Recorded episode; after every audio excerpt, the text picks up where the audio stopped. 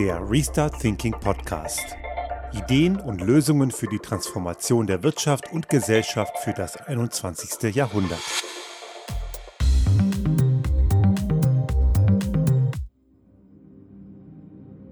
Die 140. Folge des Restart Thinking Podcast fällt jetzt genau in den Beginn der sogenannten vierten Welle dieser wirklich sehr langanhaltenden, nervenaufreibenden Corona-Pandemie. Fast zwei Jahre haben wir den ganzen Ärger jetzt an der Backe. Und ich bin sehr dankbar dafür, dass es uns immer noch ganz gut geht und dass wir wirklich eine gute Lage hier zu verzeichnen haben. Aber ich weiß auch, es gibt viele Branchen, die sind unverschuldet nach wie vor in einer tiefen Krise und es geht eben nicht allen gut. Und was mich ganz besonders ärgert, gerade in dieser sogenannten vierten Welle, dass die eben komplett vermeidbar wäre. Die anderen vorher waren vielleicht nur vielleicht abdämpfbar. Sie waren einfach, das war eine Naturgewalt, für die erstmal keiner was konnte. Die heutige vierte Welle, die tut richtig weh. Das ist deswegen so ärgerlich, weil wir längst hätten in einer besseren Situation sein können. Und man muss ganz klar sagen, der primäre Grund dafür, dass wir in dieser Misere stecken, sind diejenigen, die die Impfung verweigern, obwohl sie sie nehmen könnten. Und das Ganze eben aufgrund von Wahnvorstellungen, Fehlinformationen, kompletten Blödsinn und Leuten, die ganz klar mit Zahlen, Daten, Fakten null umgehen können.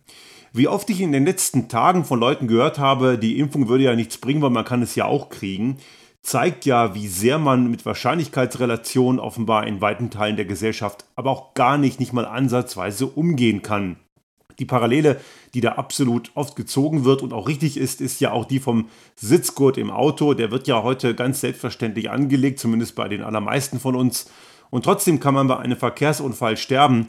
Heißt aber deswegen nicht, dass man mit dem Sitzgurt nicht Leben rettet. Im Gegenteil, man rettet damit eine Vielzahl an Leben. Und eine Parallele, die mir mal eingefallen ist die Tage, ich bin jetzt zwar kein Fußballfan, aber kein Trainer einer Fußballmannschaft würde auf die Idee kommen, den Torwart wegzulassen, weil ja trotz Torwart immer noch der Ball ins Tor fliegen kann. Aber diese Zusammenhänge, so einfach sie sind, so sehr kriegen Leute es nicht auf die Rille, das auf das Thema der Impfung zu übertragen. Ja, die Impfung ist nicht hundertprozentig sicher und ja, die Impfung lässt in ihrer Wirkung nach. Aber nein, die Impfung ist nicht wirkungslos. Im Gegenteil, sie schützt ganz enorm. Und ich weiß nicht, und da bin ich beim deutschen Bundespräsidenten Frank-Walter Steinmeier, der das diese Woche sehr emotional für seine Verhältnisse emotional geäußert hat an die Adresse derer, die die Impfung verweigern. Was brauchen sie noch, damit sie endlich die Impfung annehmen? Vielen von denen ist wirklich nicht zu helfen, ein paar wenigen vielleicht noch, aber offenbar sind dort viel zu viele Menschen von der Realität und von den Fakten entkoppelt. Aber ein Vorwurf, der halt oft auch fällt, und man muss sagen, zu Recht, wenn auch, wie ich finde, oft zu undifferenziert, ist der Vorwurf, Vorwurf an die Politik, nicht richtig gehandelt zu haben auch hier in Österreich völlig zu begründet. Man muss ganz klar sagen, hätte man strikte 2G-Regeln und auch Kontrollen und auch eine Impfpflicht, die ja in Österreich jetzt kommen soll, schon viel früher umgesetzt, hätten wir genau diese Probleme nicht. Denn die Menschen, die für Fakten nicht zu erreichen sind, die können eben nur mit Zwang oder mit entsprechenden Restriktionen dazu gebracht werden. Oder aber man muss diese Menschen, die eine höhere Gefahr sind als andere, und das ganz klar aufgrund ihres eigenen Verhaltens und ihrer Entscheidung. Und damit ist es überhaupt nichts, was man irgendwie im Bereich einer Diskriminierung beurteilen müsste, denn die Menschen, die sich nicht haben impfen lassen, haben das ja selbst entschieden. Die sind ja nicht qua Geburt dazu verdammt. Diejenigen, die muss man eben von gewissen Dingen ausschließen. Das ist keine Spaltung der Gesellschaft, das ist eine notwendige Entscheidung. Und im Endeffekt, und das habe ich auch schon mehrfach gesagt, es ist ganz klar, dass die Leute, die die Impfung verweigern, die sind, die die Gesellschaft spalten, weil sie mutwillig andere weiter gefährden wollen und dabei die Konsequenzen nicht annehmen möchten. Und hier sind wir bei dem Punkt, wo man klar der Politik sagen kann, ja, ihr habt Fehler gemacht, weil ihr zu sehr, zu lange vor dieser Minderheit, die egoistisch und rücksichtslos ist, den Schwanz eingezogen habt. Das Ganze nennt sich Führungsschwäche und man kann hier nicht, man kann hier keineswegs den Fehler machen, und die Politik als Ganzes da in Sippenhaft nehmen. Denn es gibt durchaus auch innerhalb der Politik Leute, die sehr gut und sehr vernünftig gehandelt haben. Es ist mitnichten so, dass alle da versagt hätten und dass alle dort irgendwas komplett falsch gemacht hätten. Wenn wir zum Beispiel auch hier in Österreich auf die Stadt Wien schauen, die haben dort einen SPÖ-Bürgermeister, den Michael Ludwig, ein sehr patenter Typ, der schon sehr früh in Wien Regeln nicht gelockert hat. Im Gegenteil, er hat sie auch schon im Spätsommer und im Frühherbst angezogen mit entsprechenden Auflagen. Er hat die Maskenpflicht nicht aufgehoben und gar nichts, während andere Tralala, halt Detail äh, Freedom Day gemacht haben, hat er die, die, die Auflagen nicht gelockert. Und einige haben ihm unterstellt, das sei Panikmache und alles überzogen und man, er würde die Leute nur schikanieren. Das ist aber nicht der Fall, denn innerhalb Österreich steht Wien relativ gesehen noch am besten da, obwohl es der Ort in diesem Land ist, wo die meisten Menschen auf engstem Raum leben. Und das zeigt ja, dass er offenbar vieles richtig gemacht hat. Auch der Impffortschritt ist in Wien deutlich besser als in anderen Bundesländern. Und das zeigt einmal mehr, dass eben dort Führung nicht komplett versagt hat und damit auch nicht pauschal die Politik versagt hat. Wenn Leute jetzt die Politik pauschal in Sippenhaft nehmen und sagen, die Politik hat versagt, dann ist das eben verdammt undifferenziert. Man muss immer ganz genau bewerten, wer in der Politik an welcher Stelle hat versagt.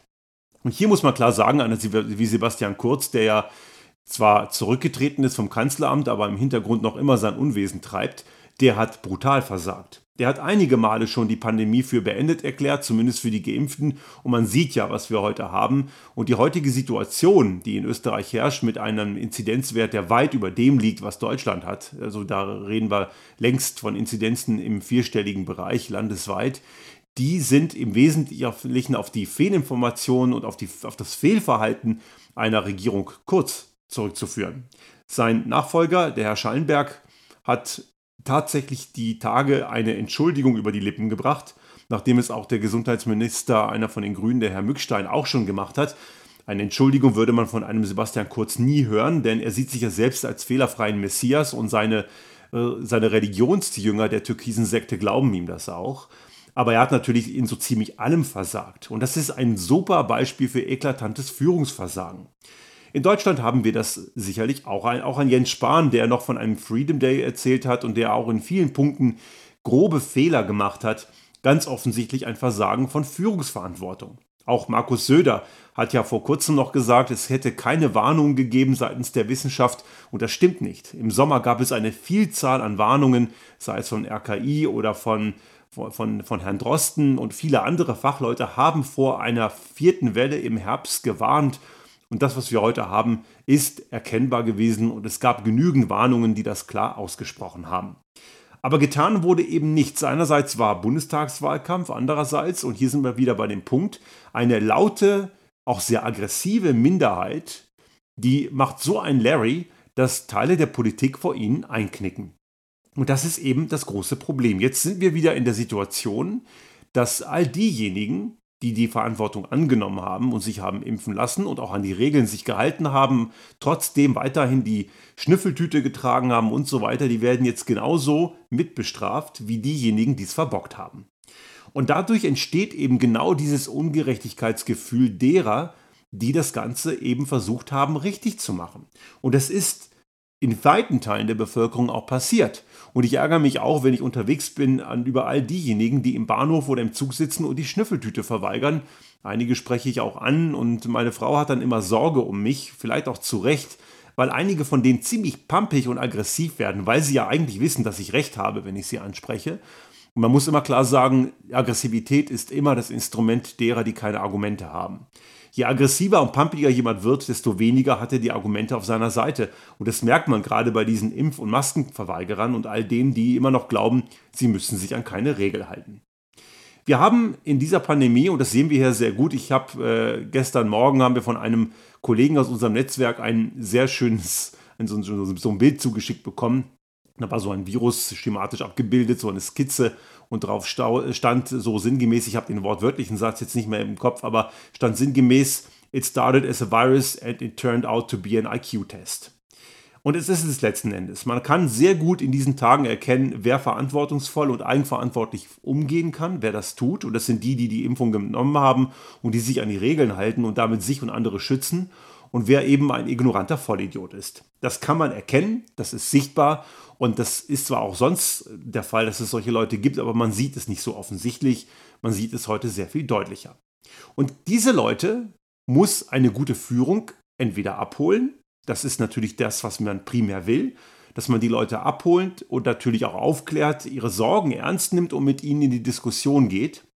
Aber das ist irgendwann auch mal vorbei und das ist die letzten Monate reichlich gemacht worden. Wer also Sorgen und Nöte hat und Bedenken hat, der hat genügend Möglichkeiten, sich auf seriösen Quellen zu informieren. Dazu gibt es eine ganze Bandbreite.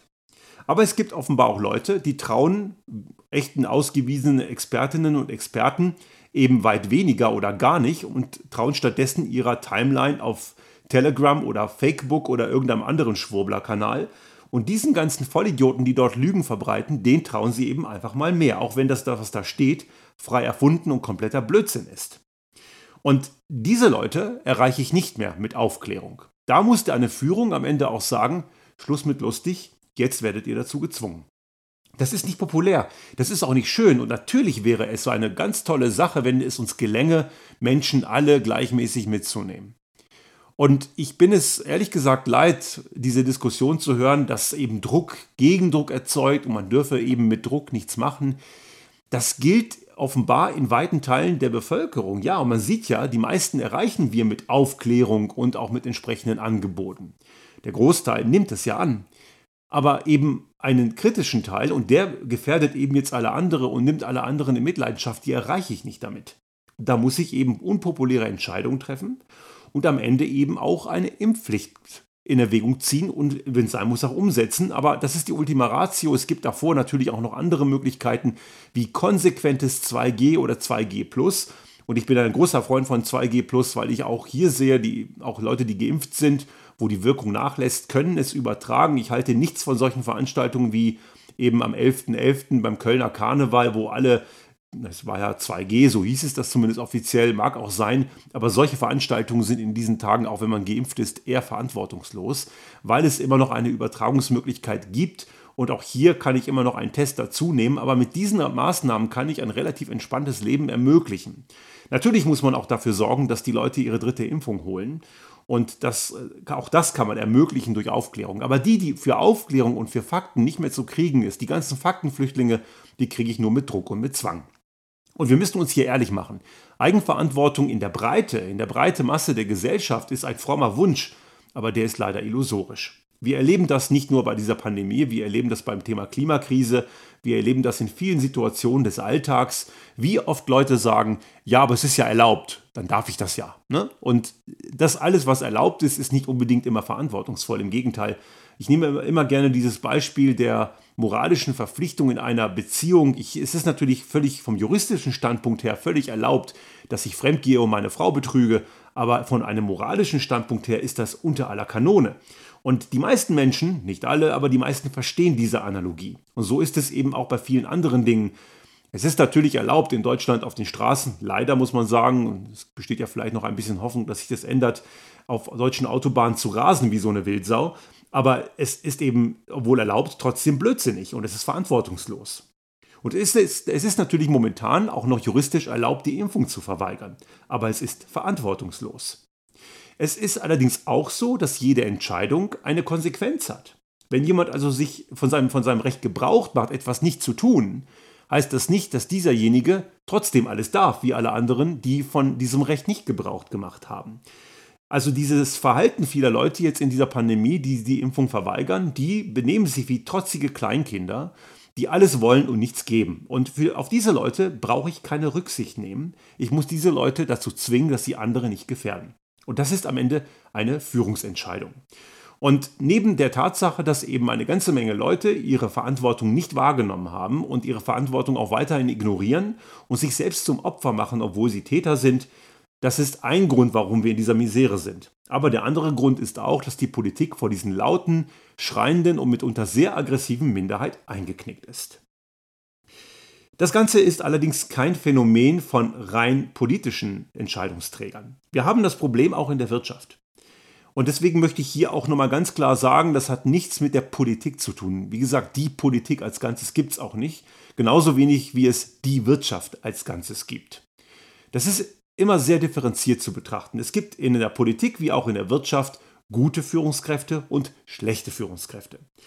So wie wir in der Politik jetzt in der Pandemie allerdings auch im Kontext der Klimakrise schon seit Jahrzehnten schlechte Führung erlebt haben, so haben wir das auch in Unternehmen. Auch in Unternehmen braucht es, egal ob man jetzt ein transformationales oder ein transaktionales System hat, in dem man führt. Und das transformationale Führungsmodell ist ja definitiv das bessere, so wie wir das heute wissen, indem man natürlich Menschen mitnimmt, Menschen abholt, ihre, die Menschen an der Basis mit einbindet in Entscheidungen, weil die Menschen an der Basis eben wissen, wie es wirklich rennt. Und natürlich ist Akzeptanz viel besser, wenn man diese Mitentscheidung, diese Partizipation mit einsetzt. Das ist absolut wichtig und das möchte ich immer tun und das tue ich in all meinen Projekten über Jahre und das hat sich immer bewährt.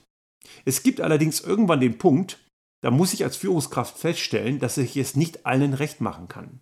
Und dann darf ich nicht den Fehler machen, auf die zu hören, die eben eine laute, schreiende Minderheit sind. Eine Führungskraft muss am Ende entscheiden. Und das hat dann nichts mit Diktatur oder totalitärem System zu tun. Das hat auch nichts im Kontext von Unternehmensführung mit transaktionaler Führung zu tun. Dieser alte klassische Taylorismus, die Basis an der, die Basis, die Mitarbeitenden haben die Klappe zu halten und äh, das Denken sollten sie den Führenden überlassen. Das ist, das, das ist damit nicht gemeint. Auch transformationale Führung, wo wir Kopf und Hand aufgelöst haben und natürlich die Menschen an der Basis mitgenommen werden, das hat keineswegs damit zu tun, dass wir am Ende eine Basisdemokratie haben und jeder mitreden darf. Es gibt eben Führungskräfte. Und Führung bedeutet, ich muss die, die Eier in der Hose haben, eine Entscheidung zu treffen. Und diese Entscheidung wird manchen Menschen nicht gefallen. Entscheidungen sind manchmal auch sogar in der Breite der Belegschaft nicht unbedingt populär, aber sie sind nötig.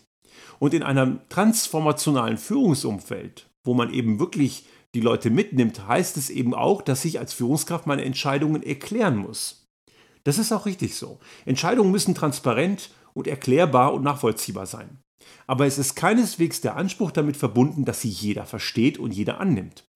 Und im unternehmerischen Kontext muss ich dann im Extremfall, im Extremfall manchmal auch Menschen sagen, wenn dir diese Entscheidung nicht gefällt, dann verlass bitte das Unternehmen, dann bist du hier falsch. Das ist dann auch eine, natürlich eine Ultima Ratio-Maßnahme. Im Kontext der Politik kann ich natürlich nicht sagen, du kannst ja das Land verlassen, du bist hier falsch, aber ich kann diese Menschen mit Sanktionen belegen. Das ist manchmal nötig. Das ist auch normal in einem demokratischen System. Demokratie und Freiheit heißt ja keineswegs, dass ich immer meinen Willen kriege. Das ist ja auch eine Sache, die viele Menschen nicht kapieren. Die beklagen einen Verlust an Freiheit und in Wirklichkeit beklagen, ist, beklagen sie eigentlich einen Verlust ihres Egoismus, weil sie können nicht machen, was sie wollen. Demokratie und Freiheit heißt nicht, ich kriege meinen Willen und andere müssen sich meinem Willen unterordnen. Demokratie heißt auch nicht das Diktat der Mehrheit. Demokratie heißt auch das Einbinden und Kompromisse finden mit den Minderheiten. Aber ich muss am Ende eine Entscheidung treffen. Und das gilt eben auch im Führungskontext von Unternehmen. Und als Führungskraft habe ich dort eine gewisse Aufgabe, die ganz besonders wichtig ist. Ich muss natürlich das Wohl der Gesamtorganisation auf, dem, auf langen Zeitskalen im Auge behalten. Und dazu gehört eben manchmal auch, dass gewisse Entscheidungen nicht populär sind, dass gewisse Veränderungen einfach nötig sind und wir erleben das in der Wirtschaft eben in vielen Bereichen, dass viele Unternehmensentscheiderinnen und Entscheider Angst haben oder Sorge haben vor unangenehmen Entscheidungen. Aber diese Entscheidungen sind eben nötig. Ein Unternehmen, das heute nicht gewisse Entscheidungen trifft, das heute gewisse Transformation nicht einleitet, gerade im Kontext der Klimakrise, ganz, ganz eklatant. Die werden in einigen Jahren, vielleicht in drei, vier, vielleicht auch erst in zehn, in große Probleme laufen. Und das muss eine Führungskraft von heute verstehen und in entsprechende Entscheidungen umsetzen. Und es ist natürlich völlig nachvollziehbar, dass gewisse Entscheidungen gewisse Menschen nicht passen. Dass viele Entscheidungen in Führungskräfteetagen nicht wirklich echte Führungsentscheidungen sind, sondern wirklich dort Entscheidungen nicht konsistent getroffen werden und dass man Angst hat, am Ende als der böse Buhmann dazustehen, sieht man unter anderem daran, dass eine ganze Branche, nämlich die Beratungsindustrie, in, zum allergrößten Teil davon lebt, dass sie Rechtfertigungsmandate haben. Man holt sich also Berater ins Haus, um Entscheidungen zu legitimieren, die man eh schon kennt, wo man auch unter Umständen weiß, die sind nötig, aber wenn ein Berater das auch noch bestätigt hat, und, diese, und viele dieser Berater, gerade die Großen, die werden das immer bestätigen, weil die wollen ja am Ende eine Rechnung schreiben und gerne Folgeaufträge äh, lukrieren. Aber diese Entscheidung am Ende von dem bestätigen zu lassen, ist so ziemlich die teuerste Form der Führungsunfähigkeit. Und von solchen Mandaten gibt es eine ganze Menge. Das sind, ja, je nach Schätzung gibt es ja verschiedene Aussagen zu, zwischen 60 und 80 Prozent der Beratermandate sind Rechtfertigungsmandate oder allgemein gesagt Cover Your Ass Mandate. Also wenn der teure Berater von irgendwelchen großen Beratungshäusern, der zwischen 2.000 und 4.000 Euro pro Tag kostet, und die rücken ja nicht alleine an, sondern mit einer ganzen Armada, die da am Ende zum Selbstzweck irgendwelche tollen Präsentationen machen, die kosten ja richtig Geld. Das ist dann eine fünfstellige Summe pro Tag und dann muss es ja stimmen. Aber die werden am Ende auch nichts anderes sagen als das, was man eh schon weiß. Vielleicht kennen einige diesen berühmten Beraterwitz mit, der, mit dem Schäfer und der Schafherde, der auf seine Schafherde hütet und da kommt so mit einer flotten, aufgemotzten Karre irgend so ein Typ vorbei mit einem schwarzen Anzug, sieht da so ein Schaf und denkt sich, oh, so ein Schaf heute Abend, das schlachte ich, mache ich mir so ein richtig schönes Lammkotelett. Ja, klar, fiktive Geschichte, passiert wahrscheinlich in der Realität nicht. Geht zum Schäfer und sagt, hier, pass auf, wenn ich dir sage, wie viele Schafe du hast, kriege ich dann ein Schaf und der Schäfer will ich da einmal, Wette, schaffst du nie. Mach mal, ich gebe dir fünf Minuten. Sagt er, fünf Minuten, kein Problem, mach ich. Klappt sein Laptop auf, macht da irgendwelche Excel-Sachen und sagt am Ende, du hast genau 638 Schafe. Ja, der Schäfer sagt, ja, Mist, hast wohl recht. Such dir eins aus. Der Typ geht los, packt sich das Schaf und äh, versucht es in den Kofferraum zu wuchten. Sagt der Schäfer, wenn ich dir sage, was du vom Beruf bist, kriege ich dann mal ein Schaf zurück. Sagt er, okay, Deal. Sagt der Schäfer, du bist Berater. Du bist Unternehmensberater, um genau zu sein. Mist, woher weißt du das? Ganz einfach. Erstens, du bist gekommen, obwohl dich keiner gerufen hat. Zweitens, du erzählst mir Dinge, die ich eh schon weiß. Und drittens, du hast keine Ahnung, gib mein Hund wieder her. Dieser ist zwar ein Witz, aber hat extrem viele Wahrheiten. Und das zeigt ein Stück weit auch das Dilemma und das Problem vieler Führungsebenen.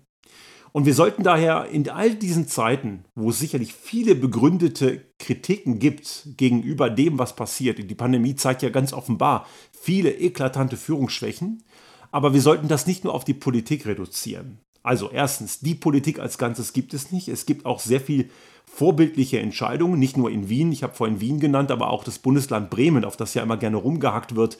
Aber die haben in Sachen Impfquote einen extrem guten Job gemacht. Ähm, nur als einzelnes Beispiel, es gibt noch viele andere. Die Politik gibt es nicht, man muss ganz klar die Stellen und die Personen benennen, wo Dinge schiefgelaufen sind. Und zum Zweiten, die gleichen Defizite sehen wir auch in Wirtschaftsunternehmen. Dieses ewige Dogma, dass Privatsektor und Wirtschaft alles doch viel besser machen würde als die Politik, ist eben kompletter Blödsinn. Das ist ein Trugschluss. Führungsschwächen gibt es in allen Bereichen. In der Politik, in der Wirtschaft, im Privaten, in Vereinen, beim Ehrenamt und so weiter. Überall dort, wo Menschen in Führungspositionen sitzen, die eine eklatante Führungsschwäche haben. Und Führungsschwächen resultieren im Wesentlichen daraus, dass man nicht den Mut hat, Dinge zu tun, die nötig sind, allerdings die auch manchmal unpopulär sind. Und Führungskräfte, die grundsätzlich bei allen beliebt sein wollen, die sind in ihrem Job ganz sicher falsch.